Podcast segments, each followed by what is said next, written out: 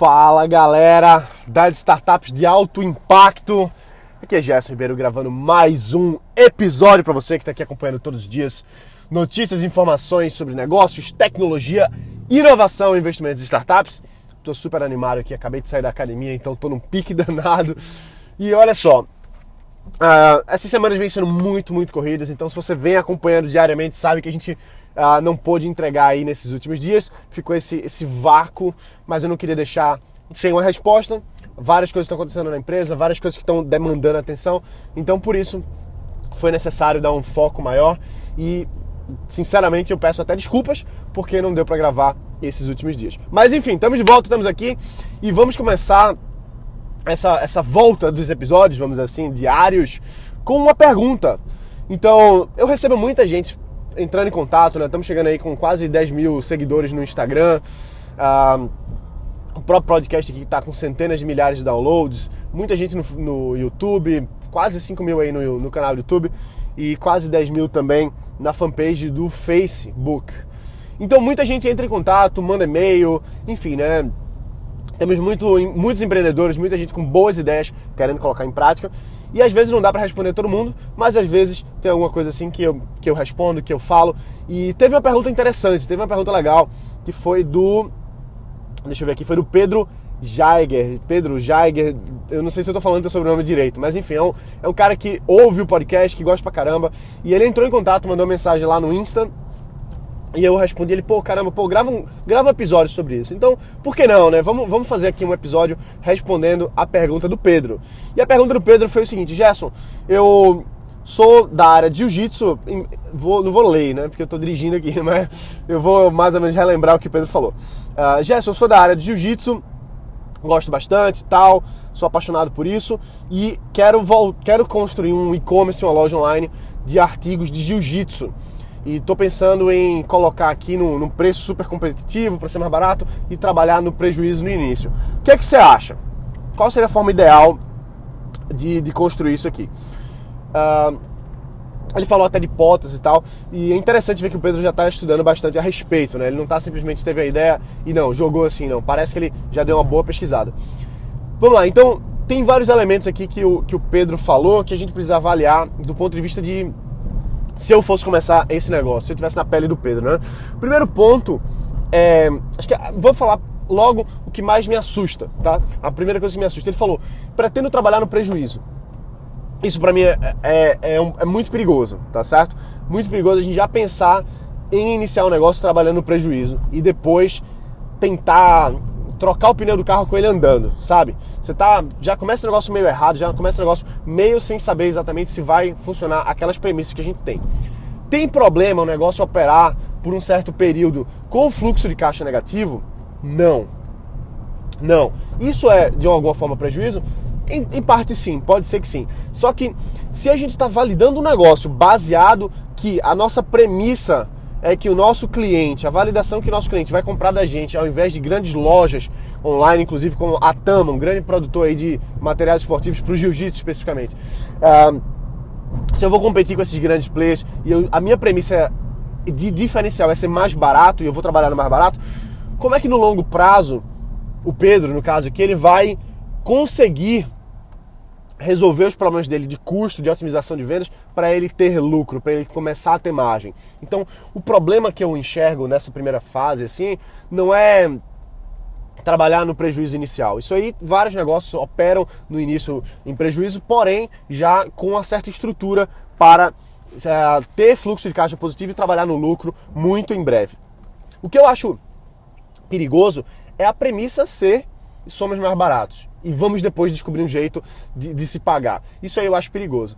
Do ponto de vista de validação de mercado, que aí é o segundo ponto que eu quero falar, talvez seja interessante fazer um mini teste, vamos dizer assim, um teste de validação. Pô, eu vou pegar isso aqui, a minha premissa é que a gente vai vender mais barato, vai vender. Faz um teste, faz-se um teste, mas não se constrói um negócio em cima de uma premissa que pode dar errado, tá certo?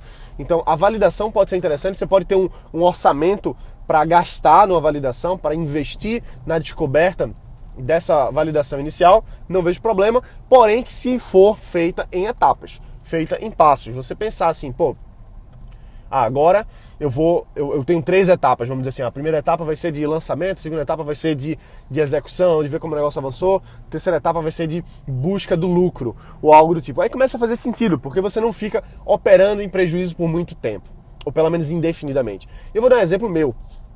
Já tive um negócio com investidores que os caras botaram uma grana pesada e a gente passou muito tempo em busca de modelo de negócio. E até um, esses nossos investidores, eles eram empresários dentro da nossa empresa, então tinham um grande poder de decisão. E uma discussão que a gente tinha grande era do tipo, que eles falavam, ah, não, a gente não precisa ganhar dinheiro agora. A gente não precisa ganhar dinheiro agora. E isso, por um lado, fazia sentido, mas olhando agora para trás, pô, é lógico que a gente precisava ganhar dinheiro. É lógico que o negócio precisava se provar. E não ficar construindo hipóteses, hipóteses, hipóteses e só perdendo dinheiro, entendeu? Por mais que você coloque o nome de, ah, estou investindo no negócio, mas no final das contas pode ser que seja perder dinheiro. Se aquele negócio não se validou, não se provou, não avançou.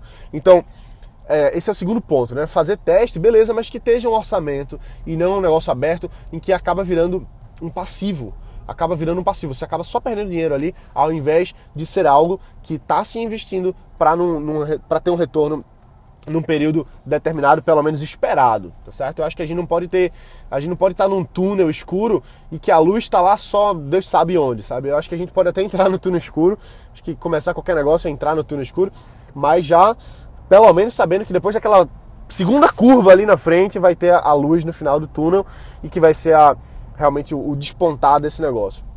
Então, esse é um ponto. O outro ponto, também, todos esses pontos que eu estou falando, eu acredito que sejam muito importantes. É, não, vou, não vou dar um critério de maior, ah, mais importante isso, mais importante aquilo. Mas um outro critério importante nessa avaliação aqui que o Pedro mandou é, deixa eu ver aqui, na prática vendendo prejuízo, mas penso que seria uma forma de começar a investir em estoques e ativos fixos. O que você acha dessa hipótese? Pronto, já meio que respondi isso aqui, né? Uh, pronto, e outra coisa que ele falou foi iniciando uma loja virtual.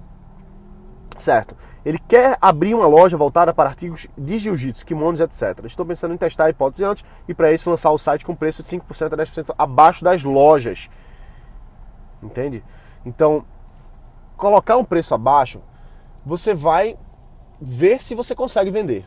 Eu não acho que eu não acredito que o seu grande diferencial possa ser vender 5% ou 10% mais barato do que as outras lojas e comprar de uma loja e vender ali dentro. Eu acho que aí você acaba trocando dinheiro, entende? Assim, ah, eu vou validar a minha hipótese, mas qual é a hipótese? Se a hipótese é eu consigo vender na internet, então você já conseguiria de outras formas também. Só que se já existe, aí vem o terceiro ponto que eu queria falar para vocês aqui nessa avaliação, que é o seguinte: é entender o mercado. Será que existe no Brasil um mercado de jiu-jitsu, especificamente falando, grande o bastante para se criar uma solução diferente, uma solução inovadora? A resposta que eu posso lhe dar aqui é: eu não sei. Eu não conheço o mercado de jiu-jitsu do ponto de vista uh, empresarial, vamos dizer assim. Eu treino jiu-jitsu, gosto pra caramba, compro equipamento, né? Mas eu, por exemplo, compro pouco. Vamos dizer assim, quanto tempo você demora para comprar um, um kimono? Pô, hoje eu tenho três kimonos. Mas o último que eu comprei foi esse ano porque entrei na academia nova e precisava ter o kimono da academia e acabei comprando. Mas se não fosse por isso, talvez eu fosse ficar com aquele kimono ali por um bom tempo. Uh, outras coisas, né? Protetor bucal. Pô, eu tenho meu protetor bucal já há vários anos. Não sei se higienicamente isso é a melhor coisa, mas eu sempre dou uma lavadinha nele e acho que tá tudo bem. Mas. Uh, a pergunta aqui é: existe um, existe um mercado grande bastante nesse setor, nesse nicho específico, que vale a pena criar uma solução uh, diferenciada, inovadora, nichada em cima disso. E outra pergunta é se existe um fluxo financeiro aí dentro que vale a pena. Porque vamos dar um exemplo, existem fabricantes de equipamentos, vamos dizer a Tama, né, uma das mais famosas. A Tama tem sua loja virtual, ela tem outros equipamentos que ela vende ali dentro também. E, pô, para ela parece fazer sentido ter uma loja virtual porque ela é dona da fábrica, ela é dona dos produtos, então ela ter um outro canal de distribuição que seja online, ela já tem as lojas de varejo tradicionais, as grandes redes que fazem a distribuição dos produtos dela. Na minha cabeça parece fazer sentido ter um novo canal. Mas será que aqui, será que as pessoas compram tanto assim a ponto de justificar uma operação única para aquilo? E a minha resposta como é, muita, muitas vezes essa resposta, eu simplesmente não sei. Eu não sei. E só mesmo é, estudando profundamente esse mercado, somente sabendo quais são as soluções, quais são as opções, o que é que já existe de alternativa. Eu conheço algumas, por exemplo, no meu caso, né, que eu entendo um pouquinho do, do meio de jiu-jitsu, vamos dizer assim. Quando eu penso em equipamento para jiu-jitsu, então eu penso, ah, vou comprar numa grande rede, vou comprar na Netshoes, vou ver o preço numa Centauro, vou talvez ver lojas aqui na região, vou pedir alguma indicação de alguém da academia. Ah, as, necessidades que eu tenho desse nicho específico, pô, às vezes um, um kimono, é, um protetor bucal, uma, uma, faixa que a gente sabe no jiu-jitsu que demora, né, para você trocar de faixa, não, é não é um produto de consumo, né, é uma coisa meio que um, você guarda para a vida toda. Então, será que justificaria mesmo existir algo nesse, nesse quesito? E eu não estou aqui buscando é, desmerecer a ideia, não é isso. A ideia simplesmente é avaliar o que, é que pode ser feito, o que, é que pode não ser feito, né? Então, isso que eu enxergo quando eu, quando eu penso nesse setor específico. Agora, a gente não pode pensar no mercado uh, unilateralmente, vamos dizer assim, né? Principalmente quando a gente está no começo. Se o seu se você quer focar num mercado específico, eu falo aqui para todo mundo, né? Eu não estou falando só para o Pedro, não. Estou falando para todo mundo no modo geral. Você quer entrar num mercado, você identifica que é um mercado que chama a sua atenção de alguma forma, que vale a pena uh, entrar. Então, o que, que a gente deve deve estar tá avaliando, né? É ver quais são as dores do mercado, qual que é a necessidade do mercado. Hoje o que, que é, se, se o caso é o jiu-jitsu, vamos dizer assim, ou esporte de contato, pode ser Muay Thai juntamente também, pode ser artes marciais de modo geral. Mas enfim, quais são as necessidades, quais são as dores? Será que, será que é compra de equipamento? Será que isso é uma dor real? Será que é a falta de um, um local centralizado que venda todos os equipamentos? Ou será que é, por exemplo, educação uh, a respeito dessa, desse nicho? Pô, talvez cursos de melhores posições com grandes nomes aí do jiu-jitsu, ou grandes nomes do Muay Thai, ou grandes nomes que você venda pela internet, ou talvez suplementação, ou talvez ah, rotinas de treino de academia que a pessoa vai fazer na sua própria academia, vai fazer em casa para melhorar seu corpo para o esporte, ou nutrição, enfim, qual não, não importa se é uma, uma dessas coisas, mas o que é que é a necessidade desse mercado? O que, é a dor? O que, que, o que, que faz uma pessoa é, decidir comprar alguma coisa? Eu, como potencial cliente, e pelo amor de Deus, eu não, eu não sou validação, não, beleza? Eu tô falando aqui só minha visão e é, é só ideia, tá? Tudo que eu tô falando aqui, nada nada é válido, vamos dizer assim. Tem que validar mesmo com o cliente, com, com as pessoas no, do mundo real, né? E mesmo um potencial cliente não, não valida uma coisa. Eu sou um potencial cliente, mas eu não valido. Tem que ser 10, 20, 30, 40 pessoas para a gente começar a entender melhor o nosso mercado.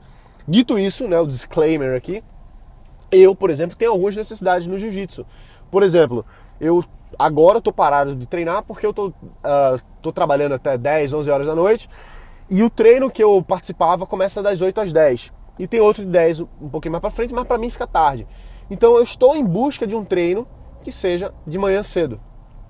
Um treino de manhã cedo. Isso para mim é uma dor hoje certo? Agora, voltando um pouquinho mais, quando eu estava treinando, quais eram dores específicas? Ah, a suplementação para o jiu-jitsu, né? para ter uma alimentação focada naquilo. Claro que a pessoa pode ir no nutricionista, mas às vezes falta um direcionamento um pouco mais, mais prático, vamos dizer assim. Em vez de você ter que ir no nutricionista ou coisa do tipo, será que não existe alguma, alguma linha? E eu sei que existe, né? tem, tem coisas aí, né? a própria a dieta Grace né? e tal. Mas enfim.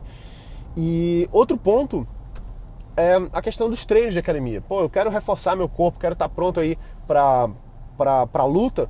O que, que eu posso fazer? E claro que na academia você também pode falar com seu personal, com o seu professor, mas às vezes tem um local centrado, especializado, que vai lhe ensinar alguns movimentos, que vai lhe ensinar alguma coisa, pode ser um bom direcionamento também. Então, resumo da ópera, né? Resumindo esse episódio aqui numa, numa coisa só. Tem que avaliar o mercado. Tem que avaliar as dores do mercado o e-commerce pelo e-commerce, ele talvez não seja o que, o que vai funcionar melhor. Pode até ser, pode ser que exista uma, uma necessidade de um mercado específico, pode ser o caso aqui, e que uma loja de e-commerce ela vai vender pra caramba porque reúne tudo no só lugar. Pode ser que sim, tá certo? Pode ser que sim, pode ser que isso faça todo sentido. Tem que testar. A moral da história sempre é essa, né? A gente sempre resume isso. Tem que testar, tem que validar de alguma forma.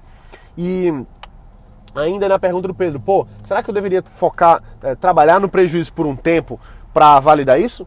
Talvez sim, Pedro. Talvez sim, ouvintes, todo mundo que está ouvindo aqui agora. Talvez valha a pena, se você tiver um orçamento, se você tiver um planejamento, para identificar o momento certo de dizer, de dizer assim: pronto, beleza, agora já deu, não quero mais trabalhar no prejuízo, já validei, já fiz o que precisava e agora vamos trabalhar para sermos operacionalmente lucrativos. Porque não dá para a gente ficar construindo um negócio em cima de uma premissa ah, que a gente pode não ter como como mantê-la mais para frente, beleza? Então é isso aí, pessoal. Esse foi o episódio de hoje. A gente está fazendo algumas modificações no, no, no, no, podcast aqui.